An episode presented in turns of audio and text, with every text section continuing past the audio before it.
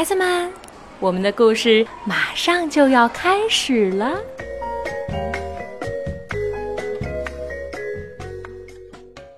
小朋友们好，我是魏佳 Lucy 姐姐。今天啊，Lucy 姐姐继续在杭州给你讲故事，讲风需要休息的故事。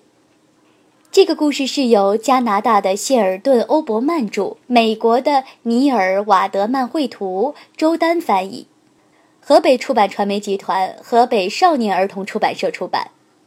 上一次呢，Lucy 姐姐讲到了老东风到处寻找住处，但是很多人都嫌弃他。那后来会发生什么事情呢？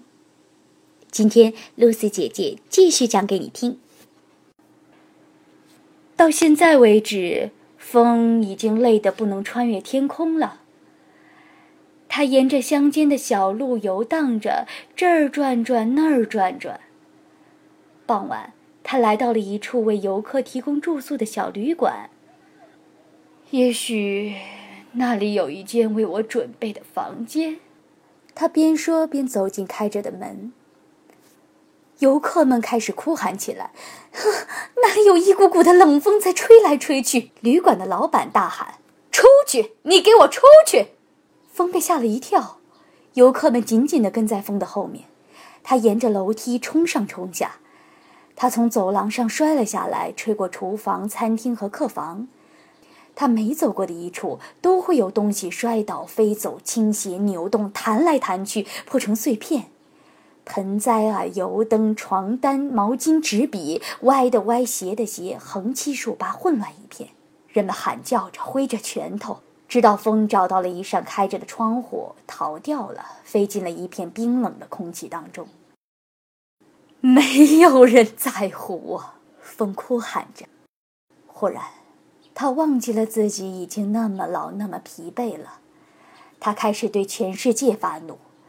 他每呼吸一次就要变大一些，直到他变成了风暴巨人。没有人在乎我，他喊叫着，卷起一阵阵的狂风。他把雪从田地里吹起来，把云朵从天空当中吹落。他冲着旅馆、树林、大山和小镇发着怒。没有人在乎我，风咆哮着。暴雪暗淡了天空。当雪降落的时候。它掩埋了大地，阻碍了道路和河流。当雪飘过窗口，爬到屋顶的时候，城镇和沿路的旅馆的灯光开始一个接着一个的熄灭。但是这阵老东风依旧的肆虐着。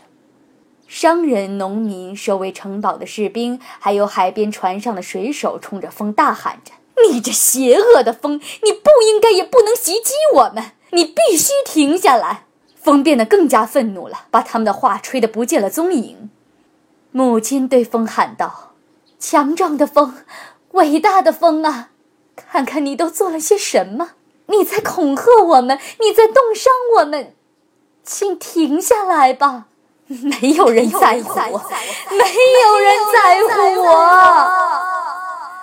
风的泪水全都成了冰和雨，压得树木把腰弯到了地面。”大山开始咯吱咯吱地响动，石头开始崩塌滑落。在这场风暴当中，风听到了一个很小的声音在说：“可怜的风，悲伤的风，他身上到底发生了什么？”风停止嚎叫，去寻找是谁在说话。那是一个站在远离城市的农舍外的小女孩。我是又老又累的风，我只是需要一个可以休息的地方。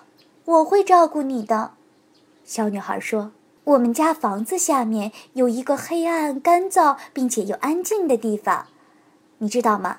从前我们用它来放置蔬菜和柴火，但是现在我们不再使用它了。嗯，你去那里休息吧，老东风，你愿意待多久就待多久。你真好。”然后这阵老东风滑入到了房子的下面，它不再悲伤，也不再愤怒。